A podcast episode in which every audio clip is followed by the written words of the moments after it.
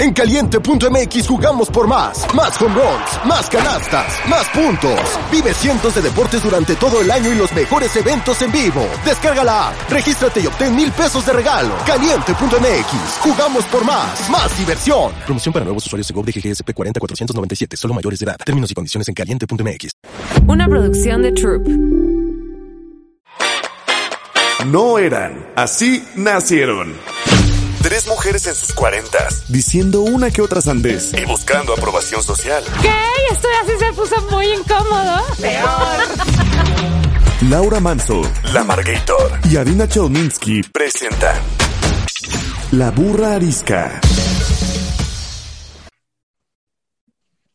Hola, bienvenido a, bienvenidos a este capítulo especial de La Burra Arisca. Yo soy Adina Chelminsky. Yo soy Laura Manso. Y si algo amerita que hagamos un capítulo especial es justamente hablar sobre la reforma electoral, sobre el yo defiendo al INE, sobre el INE no se toca. Y la verdad es que yo me siento muy, muy, muy honrada de tener al invitado que tenemos a platicar con nosotros sobre el INE. Eh, les voy a platicar algo que tuiteé hace un tiempo, o sea, no es por regalarle el oído al invitado, pero estoy segura que cuando la historia de México un poquito más adelante se escriba, creo que la persona que está aquí con nosotros es, fue el garante de la democracia en el periodo más importante de la historia de México, que fue en este periodo de transición democrática en el 2000, siendo él, el doctor José Waldenberg, el primer eh, presidente consejero o consejero presidente de lo que en ese momento era el Instituto Federal Electoral, el IFE, que hoy es el Instituto Nacional Electoral. Todavía me acuerdo el día que ganó Fox, en junio del 2000, que la verdad es que no sabíamos bien a bien cómo iba a caer la transición democrática y este señor, en su papel de consejero presidente del IFE, se paró en televisión nacional a decir todo va a estar bien, esto fue lo que pasó, las elecciones están limpias y creo que el sentido de tranquilidad y de por primera vez sentir qué era la democracia en este país estuvo en sus manos y en su boca. Eh, doctor Waldenberg, es para mí un verdadero, verdadero, verdadero placer tenerlo aquí. Muchas gracias. Para mí es un gusto estar con ustedes, Adina, Laura, y pues muchas gracias por la presentación. Es un poco exagerada, pero Muchas gracias. Ok. Estoy a sus órdenes.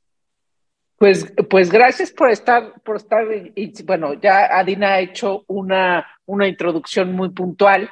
Eh, yo creo que vámonos eh, directo al, al, al, tema, al gran tema que, eh, pues si bien se veía venir desde hace algunos, este, algunos años, pocos, en hablo de este, de este sexenio, eh, si bien el, el OINE tiene áreas de oportunidad, de las cuales una de mis preguntas es esa, ¿no? ¿Cuáles son las áreas de oportunidad que realmente tiene el instituto? A lo que se propone hoy como, reforma eh, y, que, y que eso, no, queremos, queremos entender en qué punto estamos, eh, queremos entender, mucho hablamos nosotros en la burrarisca de ¿Qué puede hacer la ciudadanía? ¿Qué papel tiene? En esta cuestión de eh, debemos, eh, bueno, pues queremos, quisiéramos, o, se ha visto poco a poco una ciudadanía quizá un poco más politizada que en los años anteriores, etcétera. Este, pero, pero en, dónde estamos? Eh, ¿Qué pretende esa, esa reforma? y justamente su opinión, doctor, sobre, sobre esa reforma y, sobre lo que, lo que no terminamos de entender qué hay, qué hay detrás y por qué. Y por qué ese instituto que además llevó al presidente López Obrador a la presidencia, con elecciones pues limpias, como todos entendimos limpias, eh, ahora lo quiere cambiar. Sí, bueno, eh, como ustedes saben, y sabe el auditorio también, el presidente de la República envió al Congreso de la Unión una reforma constitucional en materia electoral. Y eso inmediatamente encendió los eh, focos rojos. ¿Por qué? porque según mucha gente, yo entre ellas, creo que la intención fundamental es acabar con la autonomía del Instituto Nacional Electoral y buscar un instituto alineado a la voluntad presidencial. Quizá para que esto se entienda vale la pena remontarse al nacimiento del INE y lo que el INE significa para la germinal democracia mexicana. El IFE no hubiese nacido sin aquella crisis postelectoral de 1981. En aquel entonces las elecciones las organizaba la Comisión Federal Electoral, estaba encabezada por el secretario de Gobernación, había un diputado y un senador, ambos eran del PRI, y había representación proporcional de los partidos políticos ahí. Eso quiere decir en español que el PRI tenía 16 votos y el resto de los consejeros, el resto de los representantes de partidos, 12. En la muy remota, mucho, muy remota situación que el secretario de gobernación, el diputado y el senador votaran con la oposición, si es que esta votaba unida, habría 16 votos del PRI y 15 del resto. Por ello, cuando en, en, aquellos años se hablaba de que la autoridad electoral estaba alineada con un partido político, no se mentía. Es decir, era una comisión facciosa que no podía dar garantías de imparcialidad a, nadie, a los ciudadanos, a los partidos, a los candidatos. Pero se vivió una crisis de enormes dimensiones en 88, fue quizá la primera elección presidencial realmente competida. Y en la noche de la elección se interrumpió el flujo de la información y vivimos una crisis de enormes dimensiones. Eh, franjas muy importantes de ciudadanos siempre dudaron del, del resultado porque el resultado, o mejor dicho, el cómputo nunca fue transparente. Por fortuna, digo yo, tanto las oposiciones y el gobierno entendieron que México no podía ir a otras elecciones con las mismas instituciones que habían fracasado en el 81. Y por eso diseñaron un instituto que en aquel momento se le denominó autónomo, pero que no lo era del todo. ¿Por qué? Porque seguía siendo presidido por el secretario de gobernación, pero la presencia de los partidos era más equilibrada y había un diputado de la mayoría, uno de la minoría, un senador de la mayoría, uno de la minoría, y se empezó a construir sobre todo un servicio civil de carrera. Y yo creo que ves a partir de las primeras elecciones que organiza el IFE, en México empezamos a vivir auténticos comicios donde es la voluntad de los electores donde, quien decide quién gana y quién pierde. Si me preguntaran dónde están las pruebas de ello, pues hay una muy sencilla. De las últimas cuatro elecciones presidenciales, tres las han ganado las oposiciones. Quiere decir que ha sido un instituto no alineado al gobierno como lo estaba la Comisión Federal Electoral. Bueno, hoy más que nunca México tiene una pluralidad viva que cristaliza en diversos partidos, plataformas, porque de alguna u otra manera expresa la diversidad de puntos de vista, sensibilidades, idearios que hay en el país.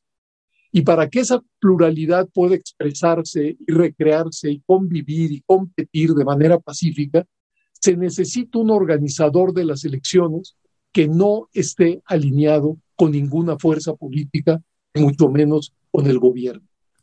Y lo que pretende la propuesta presidencial, insisto, es alinear al INE al gobierno, como han hecho con la Comisión Nacional de Derechos Humanos, que la han prácticamente inutilizado. ¿De qué manera quieren hacer esto? Llamando a una votación de los consejeros. Es decir, que ahora vamos a hacer unas elecciones en todo el país para elegir a los consejeros. Eso puede sonar muy bien a los oídos de mucha gente, pero digo yo, la maña está en lo siguiente. ¿Quién propone a esos consejeros? A 20, 20 propuestas salen del presidente, 20 del Congreso, donde es mayoría morena, y 20 de la Suprema Corte. Bueno, quienes aspiren a ser consejeros, es evidente que no tienen posibilidades de hacer campaña a lo largo y ancho del país. ¿Quiénes sí pueden hacer campaña a lo largo y ancho del país? Los partidos políticos.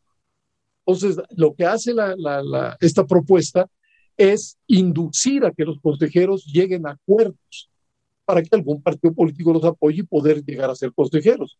Se podía dar incluso el caso en que los siete consejeros que ahora se proponen fueran propuestas del presidente de la República, con lo cual acabaríamos con un INE atado al gobierno. Eso no le conviene a nadie. Por supuesto, no nos conviene a los ciudadanos, no le conviene a los partidos, pero digo yo, no le conviene ni siquiera al gobierno. Le puede convenir en el cortísimo plazo, pero lo que México necesita es una autoridad electoral por encima de las parcialidades que se expresan en el mundo partidista. Y ese es el principal problema. Aunque la iniciativa tiene, toca muchísimos temas. Pero este es, este es el, perdón, Adina, vas. ¿Por qué? ¿Por qué si para todos es tan claro, para una para toda la gente dedicada a la política, para todos los analistas políticos, a la mayor parte de los analistas políticos, es tan claro la necesidad de un árbitro autónomo, imparcial. ¿Por qué el presidente o por qué eh, el partido del presidente impulsa algo que va en contra de la lógica democrática? Porque yo creo que paulatinamente el presidente y su coalición se han ido desplazando de su compromiso democrático hacia fórmulas de conducta política que me atrevo a, calificar como autoritarias. Eh, voy a tratar de explicarlo. Creo que hay un consenso en el país de que la democracia implica elecciones transparentes, equitativas, libres. Es decir, que la única autoridad legítima puede salir elecciones. En eso hay un enorme consenso. Pero creo que el presidente y los suyos no entienden que la democracia también es un poder regulado, un poder fragmentado, un poder vigilado y un poder que el individuo o una persona moral, una empresa, pueden incluso contravenir por una vía jurisdiccional. Eso es lo que no le gusta al presidente. Yo creo que el presidente de la República ensueña encarnar una presidencia como la que se dio en México en los años 50 o 60 del siglo pasado. Una presidencia que prácticamente no tenía contrapesos, en donde el Congreso estaba, era un apéndice del presidente, en donde la Corte en materia política era casi un cero a la izquierda, en donde pues no había organizaciones de la sociedad civil muy fuertes, las organizaciones populares más importantes, sindicatos y organizaciones agrarias, también estaban las mayoritarias unidas al, al partido oficial, teníamos una prensa controlada, etcétera, etcétera. Por fortuna México vivió desde los últimos años 70 hasta la fecha pues, un proceso democratizador. Eh, la, la, la, los partidos políticos se equilibraron. Vivimos fenómenos de alternancia en presidencias municipales, en gubernaturas. Empezamos a ver fenómenos donde un gobernador coexistía con presidentes municipales de diferentes partidos, un presidente tenía que coexistir con gobernadores de diferentes partidos. La, el ejercicio de las libertades se amplió, la, libertad de expresión, la libertad de prensa, la libertad de manifestación, la libertad de organización, todo eso se fue ampliando eh, se multiplicaron las organizaciones civiles con agendas propias, eh, surgieron y se crearon los órganos autónomos del Estado, como la Comisión de Derechos Humanos, el INAI, el INE, eh, etcétera, etcétera. Lo cual hizo, pues, que empezáramos a tener un poder también democrático, es decir, regulado, fragmentado, vigilado, etcétera, etcétera. Y al presidente no le gusta eso. El presidente quisiera que el Congreso fuera un eco de sus deseos, que la Corte no le corrigiera la plana, que los órganos autónomos del Estado fuera, hicieran lo que él manda. E incluso ha llegado pues a desconocer la importancia que tiene la prensa libre y las organizaciones civiles que tienen agendas diferentes a la suya. Es decir, creo que hay evidencias suficientes para señalar que el presidente quiere volver a una concentración del poder en sus manos. Y esto es muy peligroso, no solamente por sí mismo, sino porque México, el México de hoy, es un México plural que no cabe ni quiere hacerlo bajo el manto de un solo partido, de una sola ideología, y mucho menos de una sola voz. Es decir, el presidente quiere retrotraer a una sociedad masificada y compleja, a un esquema que ya vivió el país, pero aquel era otro país, un país más agrario, menos urbanizado, menos escolarizado que este, eh, menos diversificado, con menos contactos con el exterior. Y yo creo que ahí es donde reside el problema, que el presidente con tal de alinear al INE puede destruir mucho de lo construido en las últimas décadas. Claro. Doctor, ¿en qué, en qué punto estamos de este, el proceso que tiene que llevar eh, comúnmente una propuesta de reforma? Eh, ¿De qué hay tiempo? ¿De qué no hay tiempo? que eh, el, el, Congreso, la oposición, los ciudadanos, ¿en qué, ¿en qué punto estamos esta semana? Bueno, eh, entiendo que la propuesta que envió el presidente hace varias semanas ya está en comisiones. Entonces, eh, en comisiones en la Cámara de Diputados. El procedimiento, por tratarse de una reforma constitucional, es que después de estar en comisiones tiene que pasar al Pleno, que tiene que lograr dos terceras partes de los votos en la Cámara de Diputados, de ahí pasar a la de senadores, lograr también dos terceras partes y luego recorrer los congresos estatales hasta lograr 17 aprobaciones. Son 32 y se necesita el 50% más uno. Es decir, el proceso es complicado. Se trata de una reforma constitucional, no es un asunto baladí, pero pues hemos visto cómo en otros asuntos el, el, el procedimiento se acelera. ¿De qué depende? Pues depende de que se logre un acuerdo político que reúna más de dos terceras partes de los votos. Hasta ahora, digamos, mi confianza es que las direcciones de los partidos opositores, me refiero PRI, PAN, PRD y Movimiento Ciudadano, han reiterado una y otra vez que ellos no están dispuestos a convalidar esa reforma y que no quieren atentar contra el INE ni contra el Tribunal Electoral, ni contra, entiendo yo, los institutos locales. Eso han dicho. Si ellos se mantienen en su palabra, esa reforma no pasará. Pero, pues, eso es lo que habrá que ver en los próximos. Pero como hemos visto, ¿no? Luego pueden cambiar de opinión y puede ahí modificarse esa, esa, esa votación. Y luego existe otro recurso de ir a la Corte en cuestión de eh, apelar a la Constitución, ¿cierto? Sí, ahí sería más, digamos, si, si logran el, el eh, digamos, la reforma constitucional a través de los votos de dos terceras partes en diputados, dos terceras partes en senadores y en los congresos locales, meter una controversia constitucional a la Corte es muy complicado. Eh, ¿Por qué? Porque va a, va a ser una reforma a la propia Constitución. Ahí se abre toda la discusión que acabamos de ver que es si una norma constitucional puede ser inconstitucional. Por ejemplo, en la ponencia del, eh, del ministro, ahí se me van los nombres, eh, que se discutió hace un mes, un mes y medio, sí se aceptaba que una norma constitucional puede declararse inconstitucional, pero creo que la mayoría de sus colegas, de los otros ministros, dijeron que no, entonces, yo lo que espero es que no pase, que los partidos de oposición se mantengan en la suya y esa, esa iniciativa no pase. Incluso es una iniciativa que creo que los propios aliados del presidente difícilmente aprobarían en sus términos. ¿A qué me refiero? Me cuesta mucho pensar que un partido como el Verde o el Partido del Trabajo, que son aliados del, del presidente y de su partido Morena, pudieran aprobar una norma como la que quieren establecer, determinar con el financiamiento ordinario para los partidos políticos. Eso también le suena muy bien a mucha gente, porque la fama pública de los partidos pues no es la mejor.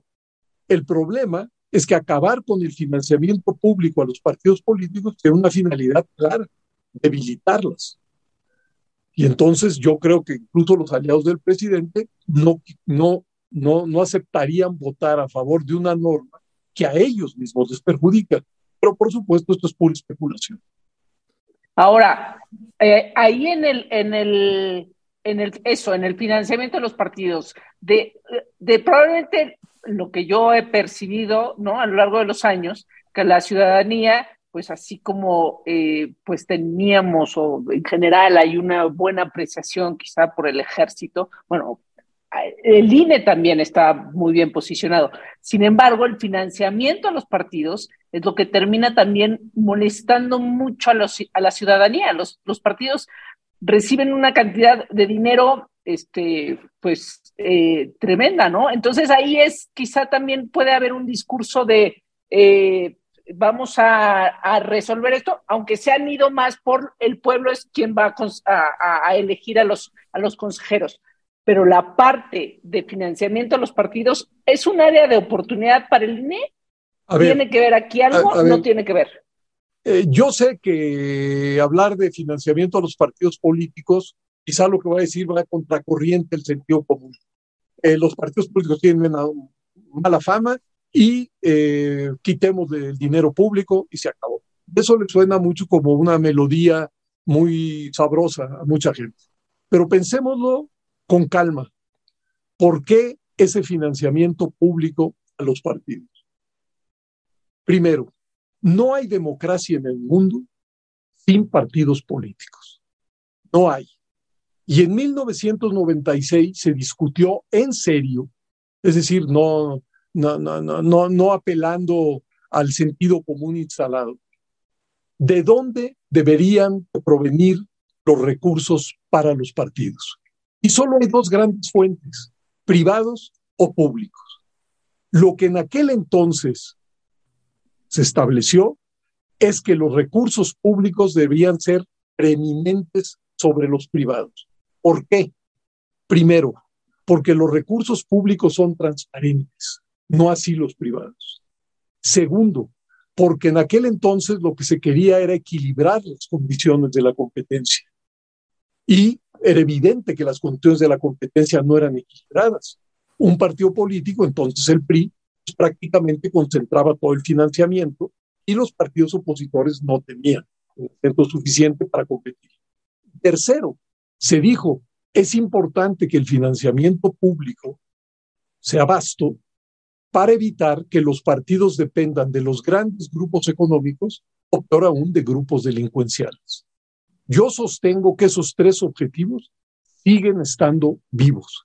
Es mejor el financiamiento público que el privado porque es transparente, equilibra las condiciones de la competencia e, e, intenta blindar a los partidos pues, de esa influencia de grandes grupos económicos o delincuenciales. Por supuesto, nunca se logra del todo, pero sería, creo yo, peor sin ese financiamiento público. Que es posible discutir y bajar el financiamiento público, pues seguramente. Pero una cosa es ajustar y otra es quitar el financiamiento. Y lo que se está proponiendo es que solo habrá financiamiento cada tres años para campañas. No habrá financiamiento para gasto ordinario. Y no se necesita ser demasiado sofisticado, pues para entender que de lo que se trata es que los partidos opositores no reciban dinero, mientras el partido en el gobierno pues seguramente tiene otros fuentes de abastecimiento. Entonces, eso que a mucha gente le suena bien y que mucha gente seguramente, si se hace una encuesta, aplaudiría, yo creo que hay que hacerle también frente. Es decir, no hay que mimetizarse a las pulsiones o al sentido común instalado. A veces hay que remar contra la corriente.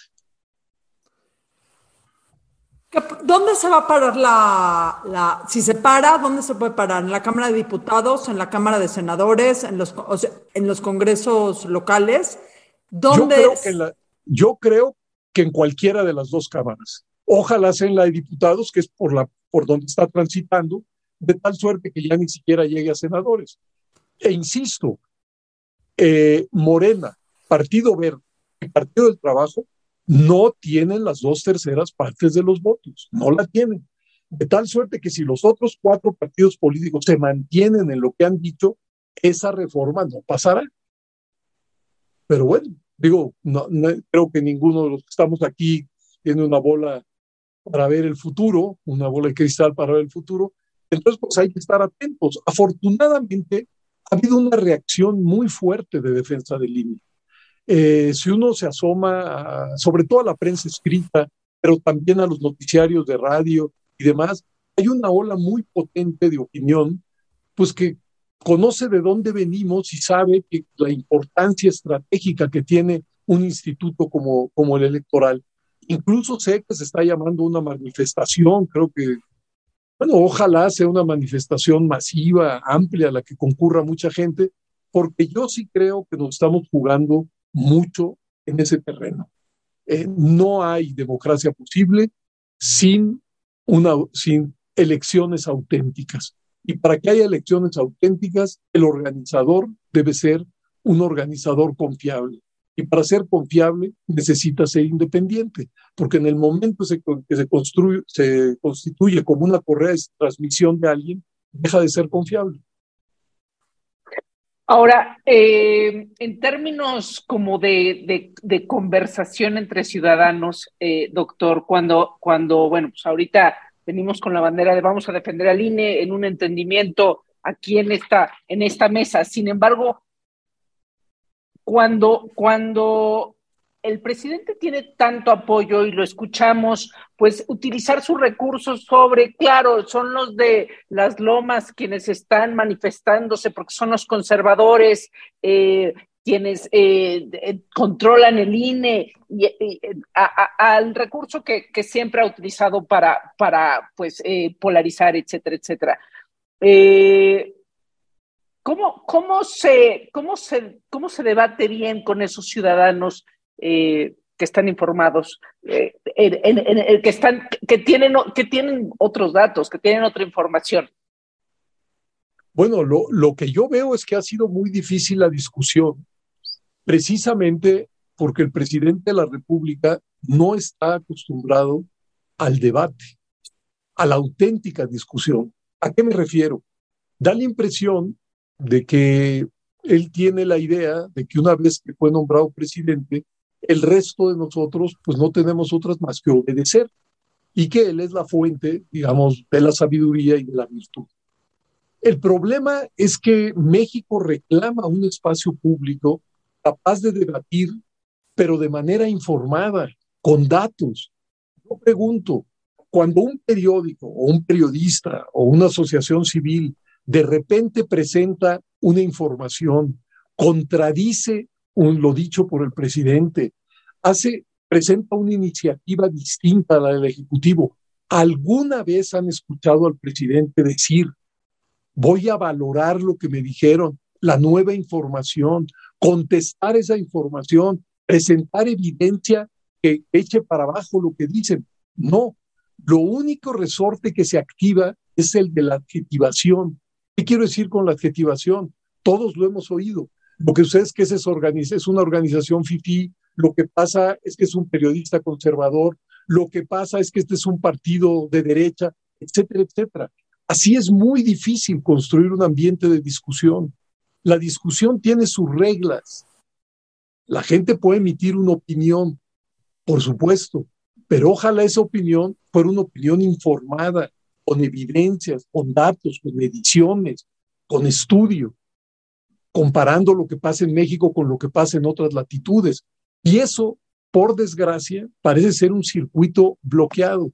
Yo tengo la impresión que el presidente ha utilizado su popularidad que sin duda tiene popularidad, ha utilizado su popularidad contra las instituciones que hacen posible la democracia. Y esto no es un caso único, el mexicano, se ha visto en muchas latitudes y en muchos momentos, en donde figuras carismáticas empiezan pues a descalificar al Congreso porque ahí hay voces disonantes, a la judicatura porque se ciñen a la ley, a las organizaciones civiles porque no se postran ante las ocurrencias o iniciativas de, del Ejecutivo. Y creo que en esas estamos. Yo no dudo que, que el presidente siga manteniendo una alta popularidad.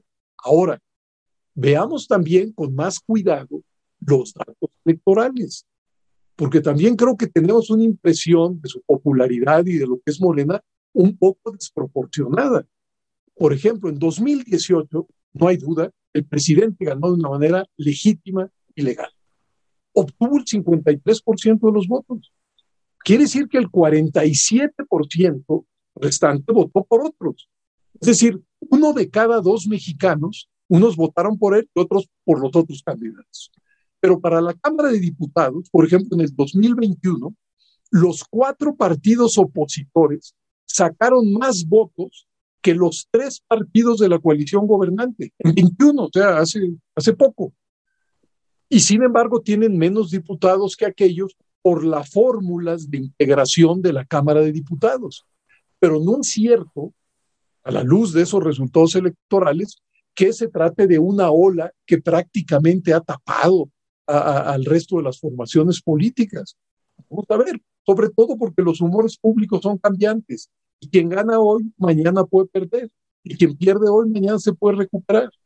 Entonces, eh, sí, es un presidente muy popular, pero por desgracia ha usado esa popularidad no, no para fortalecer las rutinas democráticas, sino para erosionar a los agentes e instituciones que hacen posible la democracia. Como ciudadanos de a pie, el activismo político en la marcha, en redes, en la conversación pública, ¿va a servir o no va a servir? Yo creo que sirve. Es decir, eh, lo peor que puede suceder cuando uno detecta que hay resortes autoritarios desde el poder que quisieran homogeneizar a una sociedad como esta, es postrarse y no hacer nada.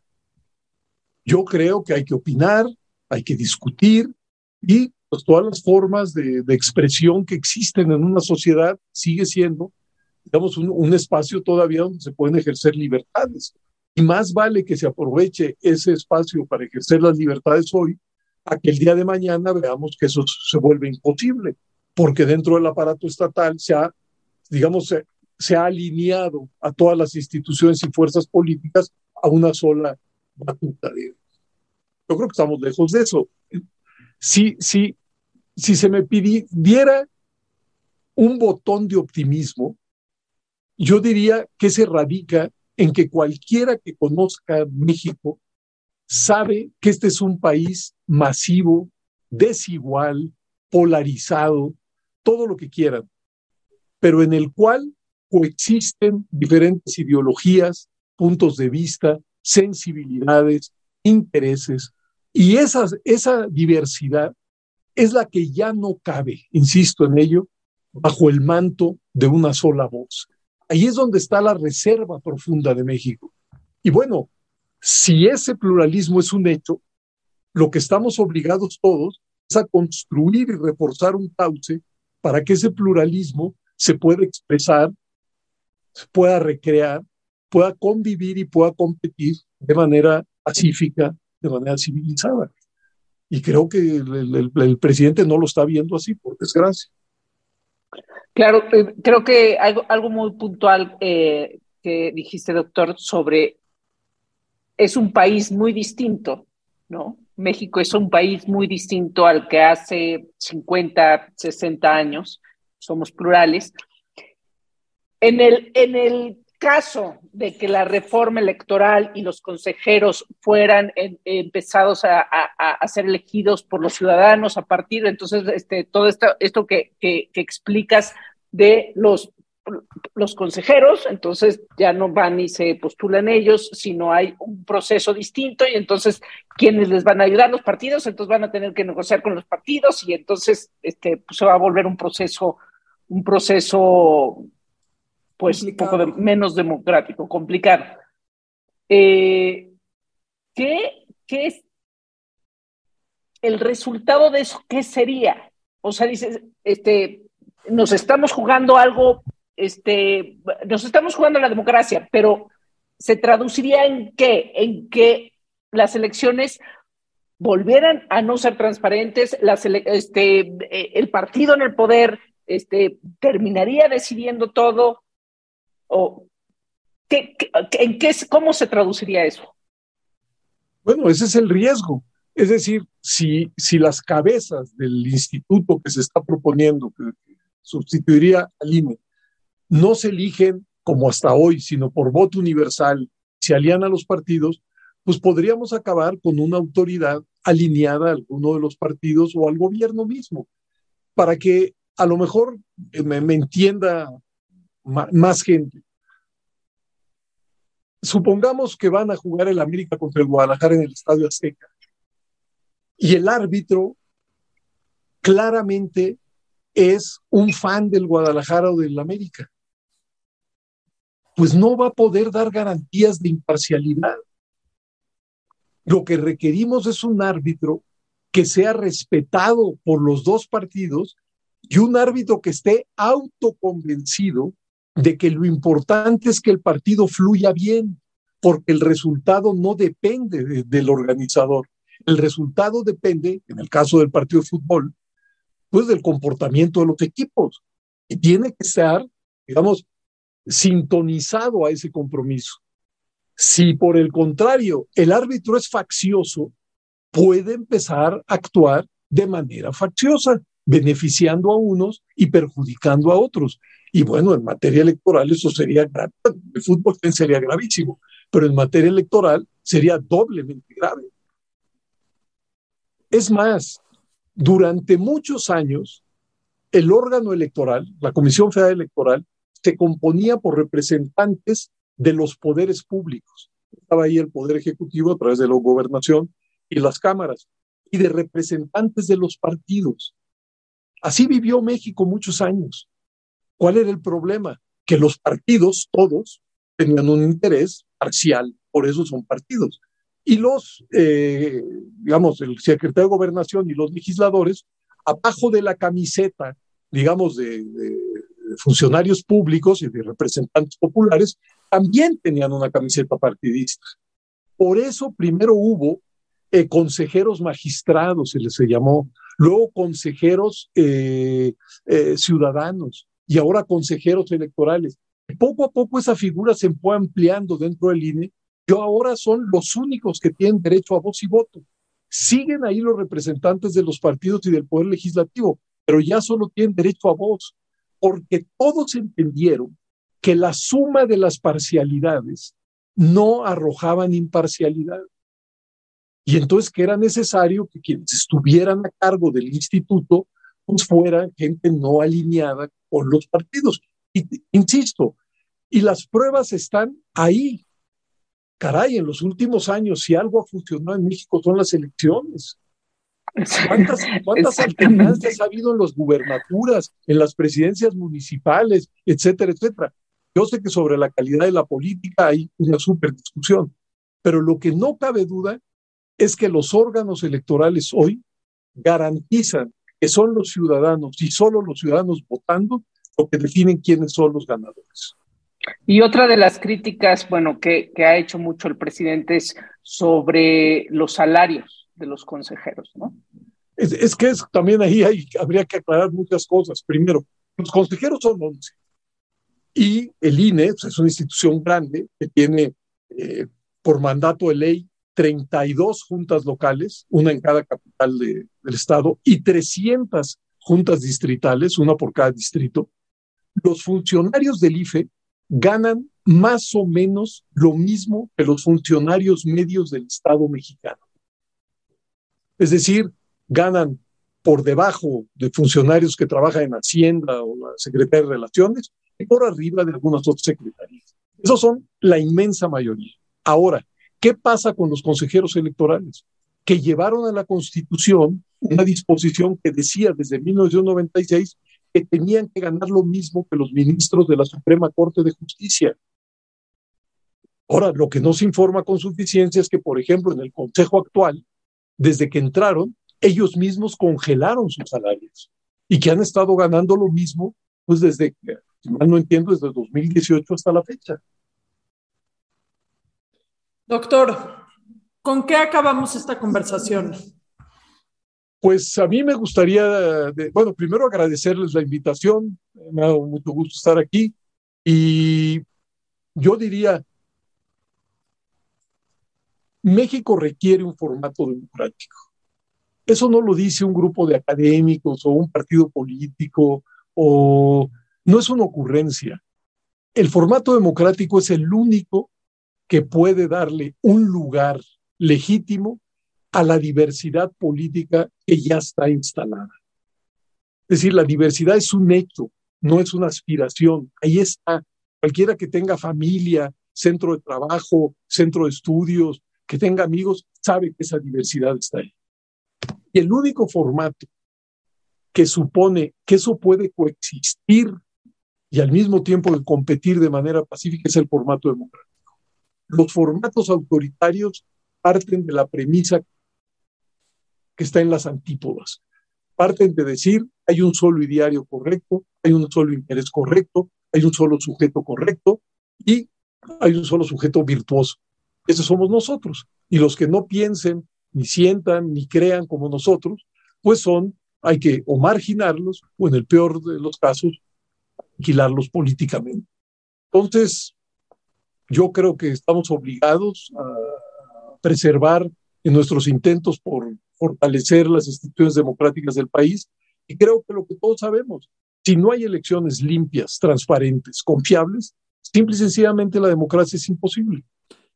Y aquí creo que es muy importante. Nadie está negando que hay mucho por hacer en cuestión de igualdad y de equidad en México. Pero si se descomponen las pocas victorias que hemos ganado en cuestiones democráticas, como la democracia o como esta democracia electoral, no se van a poder arreglar las otras.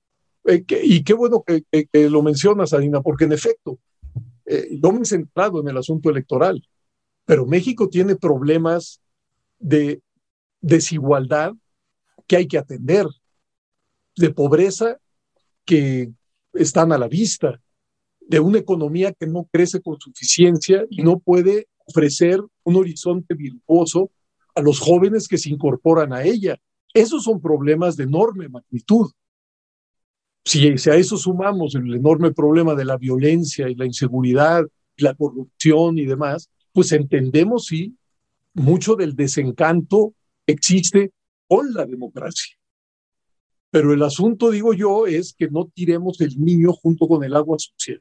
El niño en este caso es lo poco o mucho que se ha construido en términos democrática, democráticos y el agua sucia es todo lo demás.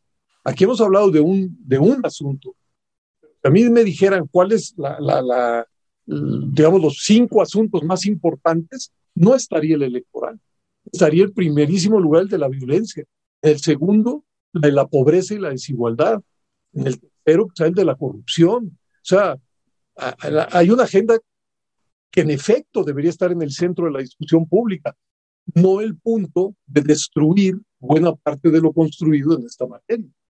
Por eso es más triste aún el asunto y más preocupante. Exacto, hay urgencias eh, mucho más, eh, ¿no? Eh, que se necesitan atender antes que, que, esto, y eso no quiere decir que tampoco este, se diga que el INE es perfecto, todas las instituciones son perfectibles, pero, pero, pero hay un avance y hay, y hay un avance contundente en los últimos años, ¿no? Y eso pues sí, yo no sé, para, para cerrar, yo creo que en la memoria de, los mexicanos que luego nos criticamos, que, tenemos muy mala memoria, el INE justamente es una de las, de las que tenemos más frescas, eh, de, las que, de las que sí tenemos muy frescas, y, de y porque además, pues es, es muy, eh, se hacen elecciones, se llevan a cabo elecciones, y quienes son eh, los funcionarios de casillas son los ciudadanos, ¿no? O sea, han visto, han visto cómo funciona el asunto, ¿no? Hemos visto cómo funciona el INE en muchos sentidos. Entonces, bueno, pues esperemos que, que, que, que, sea lo mejor para, para México, ¿no? Doctor, gracias, Muchas gracias. por la cátedra en mm. eh, democracia y en lo que necesitamos hacer y por qué lo necesitamos hacer. Gracias a ustedes. Ha sido un gusto estar con ustedes, aunque sea a la distancia. muchas gracias, muchas gracias, doctor. Eh, redes sociales, nada más para cerrar. ¿En dónde, ¿En dónde lo leemos?